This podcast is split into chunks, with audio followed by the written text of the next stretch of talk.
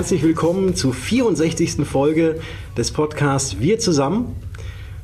Heute eine Sonder- Episode. Wir sind gerade noch live beim Jungmakler Award. Wenn ihr das Ganze hört, war das Ganze gestern. Und äh, wir haben eine illustre Runde. Aber erstmal herzlich willkommen. Schön, dass ihr dabei seid. Und ich darf wie immer meinen Co-Moderator begrüßen, Dr. Rainer Demski. Hi Rainer. Und diesmal auch tatsächlich, tatsächlich an deiner Seite, auch physisch an deiner Seite, mit den gebührenden 1,50 Meter Abstand. Ja. Würde ich mal so sagen. genau. Ja, wir sind hier am Starnberger See. Tolles Kaiserwetter haben wir gehabt. Eine ganz großartige Veranstaltung. Hat richtig viel Spaß gemacht. Äh, in der illustren Runde, die der Patrick eben angesprochen hat, sind dabei der Konrad Schmidt als Ausrichter und Veranstalter des, äh, des Wettbewerbs, ähm, der Steffen Ritter als Teil der Jury und auch, sagen wir mal, Spiritus Rector dieser ganzen Geschichte auch ein Stück weit. Ja, und unser ähm, diesjähriger Sieger, der Moritz Heilfort. Herzlich willkommen. Hallo. Vielen Dank. Hallo. Ja, ähm, stell du eine Frage, Patrick. Äh, soll ich eine Frage stellen? Okay, dann stelle ich mal die erste Frage und natürlich an den Sieger des Jungmakler Awards 2020. Moritz, als du am Donnerstag, nee, Mittwoch hier angereist bist, ähm, welche Erwartungen hattest du? Und gleich die Anschlussfrage, äh, welche oder wurden diese Erwartungen erfüllt und wie wirst du morgen nach Hause fahren? Ähm, ich fange mal von hinten an. Ich fahre morgen vermutlich mit dem Auto nach Hause. Ähm, dauert dann ungefähr sechseinhalb Stunden, äh, in denen ich wahrscheinlich dauerhaft vor mich hingrinsen werde, äh, weil ich das dann alles vermutlich überhaupt erst verarbeiten kann. Ähm, äh, auf die zweite Frage und erste Frage. Ähm, die Erwartung äh, ist schwer in Worte zu fassen, weil es mich einfach gefreut hat. Gefreut aus verschiedenen Gründen. Zum einen ist das mal wieder eine Veranstaltung, auch wenn es unter Corona-Bedingungen ist, mit Menschen, also anderen Menschen, als so dem eigenen Kreis. Mhm. Äh, und, und das weitet ja immer den, den Blickwinkel und das hat sich auch total bestätigt. Also so viel zur zweiten Frage. Die wurden voll erfüllt. Ich habe tolle Menschen kennengelernt, jetzt schon. Ähm, und da wird der Kontakt definitiv auch bleiben. Äh, und das war die Erwartung, dass sie jetzt so 10 Millionenfach übertroffen wurde, sei dahingestellt. Aber das ist es und ich freue mich auch wirklich heute noch auf den Abend, der ja morgen dann schon Vergangenheit ist. Also quasi ist morgen heute gestern. äh, und, äh, morgen aber, ist immer heute gestern. Richtig, aber übermorgen ist es am besten. Und deswegen freue ich mich jetzt auf nachher. Ja, sehr gut. Sehr gut. Ich habe ja auch ähm, gut, dass du zwei Ohren hast, weil ich glaube, dein Grinsen, als du vor, nach vorne gebeten wurdest, das wäre sonst so einmal um den ganzen Kopf herumgegangen. Also wie ein Honigkuchenpferd hast du dich gefreut und das natürlich auch zu Recht. Ähm, und wieso du gewonnen hast, vielleicht kann der Steffen Ritter da auch etwas dazu sagen, weil er saß ja auch mit in der Jury und hat vielleicht ein, zwei Worte noch dazu. Ja, ich glaube, der Moritz war heute etwas Besonderes, aber die gesamte Jungmakler-Gilde heute am heutigen äh, Jurytag war was Besonderes, weil die Juroren waren einhellig der Meinung, dass das das bestbesetzte Bundescasting aller Zeiten im Jungmakler Award war. Und insofern ist jetzt in dieser elitären Runde als Sieger vom Platz zu gehen natürlich noch ein bisschen etwas mehr zum Freuen übermorgen oder wann auch immer. Und ich glaube, der Moritz hat gewonnen, weil er zweierlei geboten hat. Zum einen ein, ein äh, top rational ausgerichtet für weitere Entwicklung standardisierbares Konzept mit einer glasklaren Zielgruppe. Auf der einen Seite, also rational, linkshörnig alle erreicht. Und auf der anderen Seite hat er uns sein Konzept und die, die Kraft äh, dieser Idee auf einer emotional ja, treffenden Ebene präsentiert, beide Gehirnhälften top erreicht. Das ist schon was ganz Besonderes für eine Zielgruppe, die er anspricht, die für Deutschland einen, einen Riesenwert, eine Riesenbedeutung hat und sein Geschäft wird wachsen, wachsen und wachsen bin ich mir sicher. Sehr gut. Ich habe eine Frage an den Konrad. Ähm, ist, glaube ich, das jetzt das zehnte Jahr äh, Jungmakler Award. Das ist ja auch eine spannende Geschichte, dass wir jetzt sozusagen das, das zehnte Mal in so einem Corona-Jahr dann, dann sozusagen feiern und auch unter ganz besonderen Umständen auch mit Abstandsregeln und allem drum und dran dann auch, dann auch durchführen müssen. Wie hat sich für dich dieser Wettbewerb entwickelt in den zehn Jahren? Wenn du mal so ein bisschen zurückblickst und sagst, äh, wie hat das angefangen, wie ist es weitergegangen und wo sind wir heute angekommen? Okay. Also ähm, angefangen war ja letztendlich die Idee des Jungmakler Awards, war ja, zu sehen, äh, war ja eigentlich die, dass wir gesagt haben, okay, die Branche hat einerseits ein Nachwuchsproblem und andererseits hat sie auch ein Imageproblem. Und letztendlich mit der Entwicklung dieses Wettbewerbes äh, wollten wir der Branche und auch gerne darüber hinaus zeigen, dass es hier äh, tolle Persönlichkeiten gibt, die einen sensationellen Job machen und äh, gleichzeitig wollten wir den Personen, die in diesen Anfangsjahren, die ersten fünf Jahre halten wir als für besonders herausfordernd, dass wir diese an die Hand nehmen und sie weiterentwickeln, dass sie auch diese ersten fünf Jahre sehr gut entwickeln. Zu Beginn wurden wir da vielleicht auch etwas belächelt, sagen, hm, was macht denn die BBG, die normalerweise ja die DKM veranstaltet und die Fachzeitschrift Ask Kompakt herausgibt oder die ganze Kommunikationswelt. Ähm, und dann hat sich aber relativ schnell, äh, hat dann die Gesamtbranche eigentlich wahrgenommen, dass das, was wir so als Elite von morgen bezeichnen, in der Tat, dass sich da wirklich tolle Persönlichkeiten dahinter verbergen und ähm, dass dann da auch insgesamt eine, äh, eine, eine ganz andere Stimmung äh, entsteht innerhalb der Branche. Und der Begriff Jungmakler hat sich, glaube ich, in der Branche jetzt durchgesetzt als Qualitätsbegriff und insbesondere auch die Finalisten, ähm, die an so einem Bundescasting daran teilnehmen, äh, werden, glaube ich, sowohl von Maklerkollegen, aber auch von den Entscheidern der Branche bis hin zu den Vorständen ähm, durchaus sehr wertgeschätzt und äh, spitzen da auch die Ohren. Ich meine, wir hatten auch heute eine sehr hochkarätig besetzte Jury äh, von zehn Personen, alles Geschäftsführer oder Vorstände, die sich von 8.30 Uhr bis 17.30 Uhr ja. komplett alle 14 Kandidaten angeguckt haben, auch im Vorfeld sogar sich schon damit beschäftigt haben und die natürlich normalerweise auch einen sehr vollen Terminkalender haben.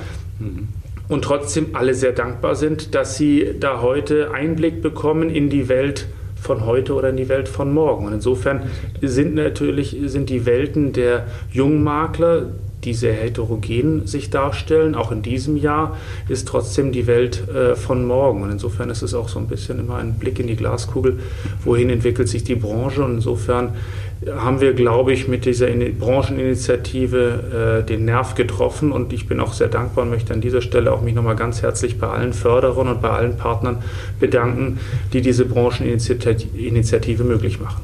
Mhm.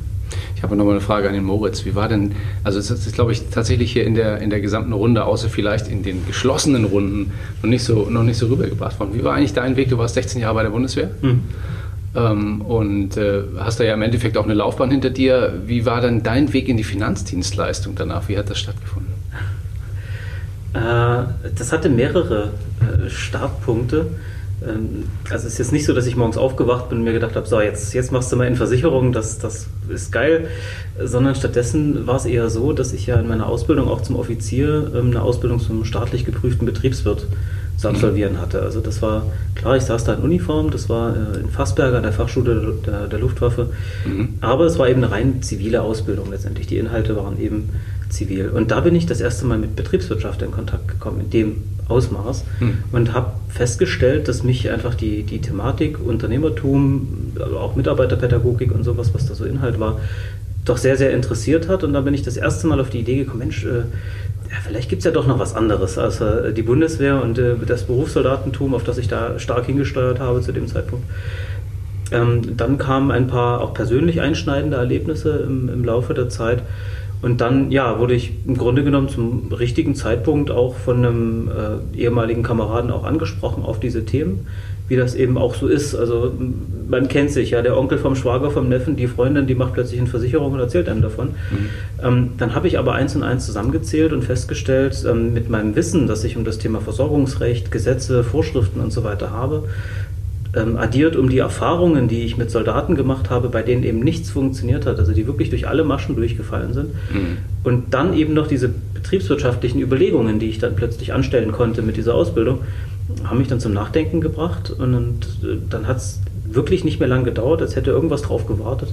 Dann hat das durchgezündet und dann habe ich angefangen, mich dafür zu interessieren. Hm. Habe mich dann nebenberuflich äh, in diesen 34D einfach gestürzt, Ferndings nach Dienst gemacht und dann irgendwann meine Prüfung abgelegt. Dann durfte ich das, dann kam das Einzelmaklerunternehmen und dann, ja, der Rest ist, wie man so schön sagt, dann. Geschichte. Dann kam noch ein Studium beim äh, äh Campus-Institut zum Finanzfachwirt weil ich eben dachte, das kann es ja jetzt nicht gewesen sein, so eine kleine Ausbildung 34D, das reicht doch vorne und hinten nicht, um jemanden vernünftig zu beraten. Ja. Äh, so entwickelte sich das letztendlich und ja, so diesen Fundamentalpunkt, das war so eine Entwicklung und letztendlich hat es mich hauptsächlich deswegen auf diesen Weg gebracht, weil ich festgestellt habe, dass ich innerhalb der Bundeswehr, egal in welchem Dienstgrad man letztendlich landet, mhm doch nicht so richtig was bewegen kann. Also man ist letztendlich, gibt es immer noch einen größeren Fisch. Und wenn man wirklich helfen möchte, unterstützen möchte, bei was auch immer, wird man immer gegen Mauern stoßen. Und ich glaube, der einzige Weg, Mauern zu durchbrechen, ist Unternehmer zu sein in diesem Land. Mhm. Denn deren Job ist es, Dinge voranzubringen und zu innovieren. Und letztendlich ist es genau das, was ich vorhabe. Ja, cooles Credo. Ähm, nochmal vielleicht eine ergänzende Frage zur Zielgruppe. Mhm. Interessiert mich auch mal, wenn du so mit so, so, so Beamtenversicherern zum Beispiel sprichst, ne? dann äh, haben die immer als allererstes mal so Lehrer im Kopf ne? und Verwaltungsdienstleister, also Ver Ver Verwaltungsbeamte und solche ja. Geschichten. Sind Soldaten eine vergessene Zielgruppe? Hast du da eine Marktlücke entdeckt? Eine Marktlücke definitiv nicht. Also es gibt genug auch Vertriebsorganisationen, die sich schon die Soldaten vorgenommen haben.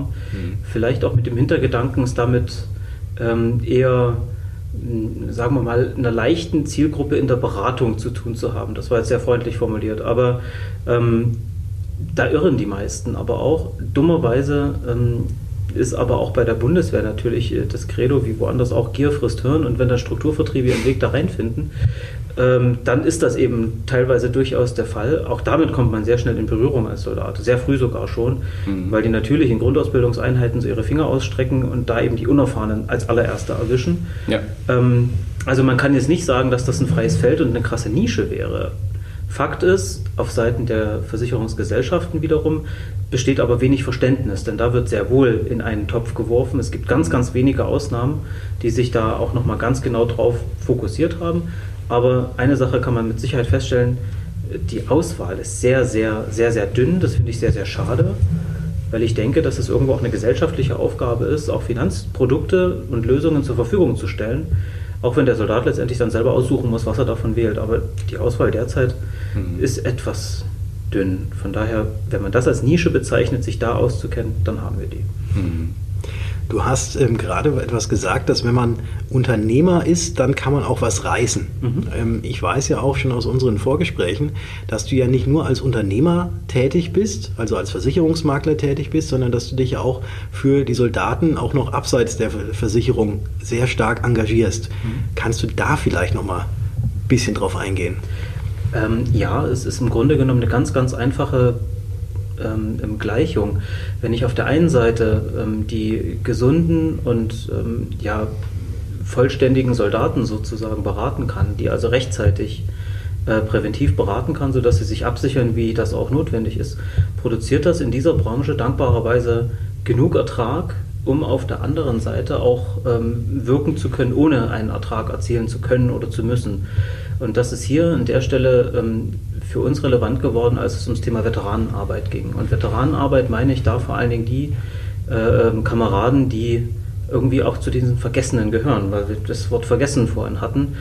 Ähm, und das sind die Leute, die sozusagen äh, von Anfang an äh, Somalia, Kosovo und ähnliche Einsätze hinter sich haben, wo es auch noch nicht, äh, ich sag mal, en vogue war, überhaupt davon zu sprechen, dass es Auslandseinsätze sind. Äh, die kämpfen jetzt, das ist diese lange Phase dieser PTBS-Erkrankung, dieses Traumas, jetzt mit diesen Ereignissen und die Bundeswehr tut sich unheimlich schwer, damit adäquat darauf zu reagieren und die Versorgung, die eigentlich gesetzlich festgeschrieben ist, auch zu aktivieren und in die Wege zu leiten. Da ist Bürokratie im Weg, aber auch mangelnde Empathie teilweise. Und diese Soldaten haben aber in der Regel auch dann nicht das passende Produkt an der Seite, um das aufzufangen, diese Problematik, und stecken dementsprechend massiv in der Klemme. Und dann eben nicht nur finanziell, sondern eben vor allen Dingen auch mental. Und dann ist die Frau oder der Mann weg, mit den Kindern gibt es Schwierigkeiten, die, die Hausfinanzierung platzt, was auch immer. Naja, und dann äh, ist eben schon Unterstützung gefragt und dann gibt es verschiedene Vereine und Verbände, die sich dann dieses Themas jetzt auch erst jüngst mehr oder weniger angenommen haben, ähm, die noch nicht die breite Unterstützung durch die Bundeswehr genießen, sondern eher im Gegenteil erstmal misstrauisch beäugt werden. So Veteranen, äh, das ist ja alles auch ein bisschen traditionalistisch möglicherweise geprägt. Da könnte man ja auf sonst welche Gedanken kommen in dem Punkt. Also wird das vorsichtig angegangen und vergisst dabei, dass die im Endeffekt schlicht nichts anderes versuchen, als diese Menschen, die keinerlei Anlaufpunkte mehr haben, einfach aufzufangen. Und ja, wir als Firma zum einen unterstützen da als Kooperationspartner, um tatsächlich finanzielle Probleme aufzuräumen. Da gibt es auch kein Geld zu verdienen. Also die sind teilweise nicht mal geschäftsfähig. Also ein Maklervertrag kann de facto auch nicht zustande kommen. Also ne, da ist wirklich ehrenamtliches Helfen gefragt. Und auf der anderen Seite ich selbst als Fallmanager dann eben auf der persönlichen Ebene, wo ich einfach mal da sitze und mit dem Kaffee trinke. Und dann gucken wir mal, ob wir dem irgendwie helfen können. So, und dieses Unternehmertum und dieser Finanzhebel, der durch diesen hohen Ertrag ähm, eben möglich ist, schafft mir auf der anderen Seite diese Freiheit, das zu tun. Und das ist unheimlich toll, weil das könnte ich nämlich mit einem anderen Job einfach nicht machen. Das ist Fakt könnte man noch sehr, sehr lange über diese ja. Thematik sprechen. Das ist wirklich auch eine sehr, sehr spannende Thematik, muss ich auch ganz ehrlich sagen. Auch, die, also auch der Begriff des Veteranen ist auch spannend auszudeuten. Die Bundeswehr hat ja ein Veteranenabzeichen rausgegeben, wo es eine lange Diskussion gab, ist das jetzt so gerechtfertigt, dass es das jetzt gibt oder ich glaub, nicht. da sollten wir mal noch ein paar Podcasts ansetzen. Da. genau, das können wir mal machen. wir Aber ich will trotzdem noch heute nochmal die, die, die, den, den Fokus lenken auf vielleicht die heutige Veranstaltung ein Stück weit.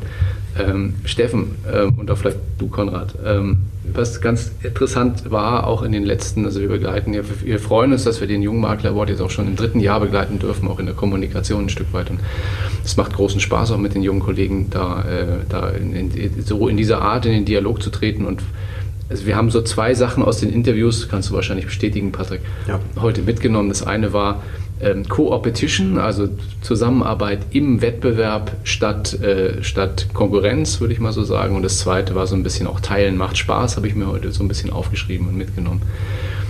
Der, die Leute, die hier an diesem Wettbewerb teilnehmen, aber auch ein Stück weit diejenigen, die jetzt nachwachsen, es ist eine neue Typologie von, von Vermittler. Wir hatten mal einen Podcast, Steffen, du kannst dich vielleicht daran erinnern, hast du, hast du einen Begriff geprägt, den habe ich mir gemerkt, da hast du gesagt, die Vertriebsromantik der 80er Jahre ist vorbei. Ja. Dem ist ähm, genau.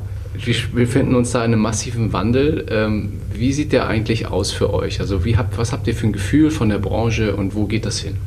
Ja, ich glaube, dass die Branche ähm, ein Stück weit weniger Vertriebszahlen orientiert geworden ist, als es ehemals war, was erstmal gar nicht so angenehm klingt für eine Branche oder für generell jedes Unternehmen, was vom Vertrieb lebt. Ähm, Vertriebszahlen orientiert meine ich platt Vertriebszahlen orientiert, ohne den Menschen und ohne persönliches Wohlfühlen. Einfach nur, weil ich 10% wieder mehr haben wollte, weil ich im Vorjahr und im Vorjahr und im Vorjahr auch immer 10% mehr hatte. Und dieses immer nur mehr, dieses höher, schneller, weiter, das ist gefühlt vorbei, auch wenn es natürlich immer noch wirtschaftlich hochbedeutsam ist für jedwede Branche, sich zu entwickeln, zu wachsen. Aber die Mentalität der nachwachsenden Generation ist ein Stück weit anders. Nämlich, ich möchte mich neben dem unternehmerisch erfolgreich sein auch noch wohlfühlen. Ich möchte mich gemeinsam wohlfühlen. Ich möchte Ideen teilen. Ich möchte nur nicht, nicht nur blind für mich allein meine Firma entwickeln und das drumherum gar nicht merken und mich Jahr für Jahr äh, ergötzen am nächsten Wachstum und vergessen vielleicht nach 10, nach 12, nach 20 Jahren, ob mir das Spaß macht. Und ich glaube, die heutige Generation nimmt sich das Recht heraus, etwas beruflich machen zu wollen, was ihnen obendrauf auch noch Spaß macht. Das heißt, sie definieren die Branche auch neu, indem sie Dinge tun, die ihnen die Arbeit vereinfachen, indem sie standardisieren, indem sie aber auch nicht den reinen, puren Wettbewerb mit jedem suchen, sondern sich auch die Frage stellen, mit wem kann ich zusammenarbeiten? Von wem kann ich profitieren? Diese Welt des Teilens, die so generell in der Gesellschaft angekommen ist, die ist auch eine Welt des Wissensteilens geworden. Ja. Und ich kann vom anderen lernen, weil der andere kann Dinge gut, die ich ähm, weniger gut kann und andersrum. Und äh, dieses voneinander profitieren, sich wohlfühlen, das ist was anderes als der Ellbogenvertrieb der 80er. Und deswegen glaube ich, ist die Branche auf einem hervorragenden Weg. Ich glaube persönlich, dass Wachstum weiterhin wichtig sein wird.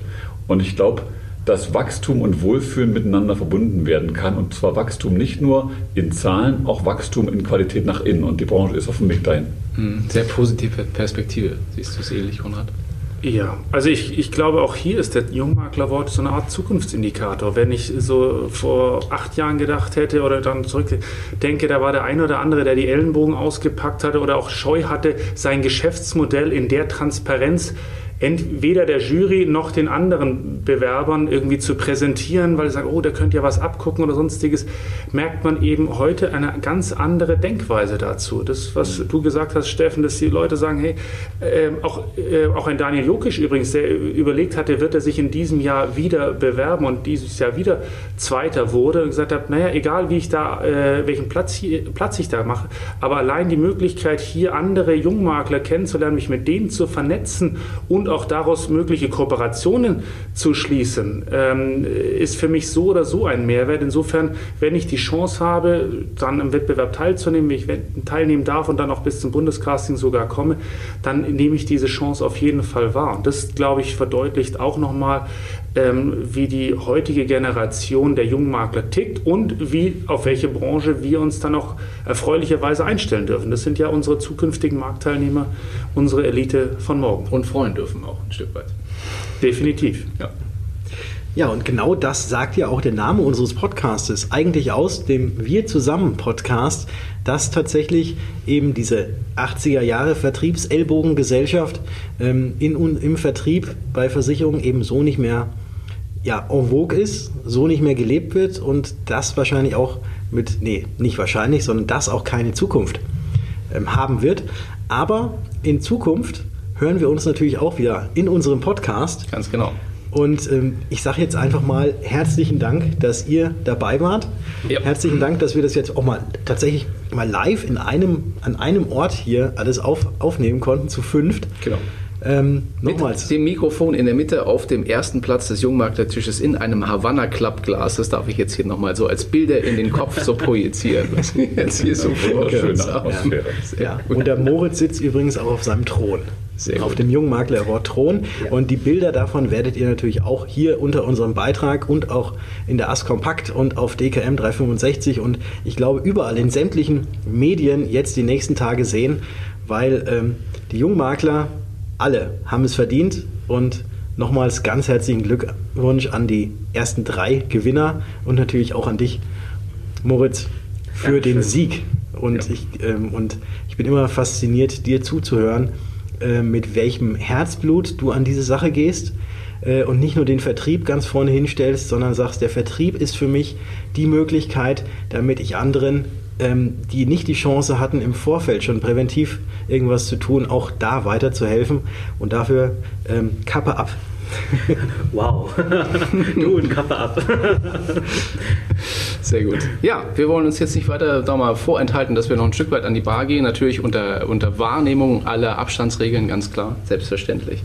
Wir hören jetzt noch ein kleines Stückchen Musik, wie das in unserem Podcast immer so üblich ist. Äh, interessante Sonderausgabe heute, hat mir sehr viel Spaß gemacht. Vielen Dank, Patrick. Vielen, vielen Dank an die Runde. Danke euch. Ähm, Danke gehabt euch wohl da draußen, habt eine gute Zeit. Wir hören uns wieder am Dienstag in der nächsten Woche, wenn es wieder heißt. Wir zusammen.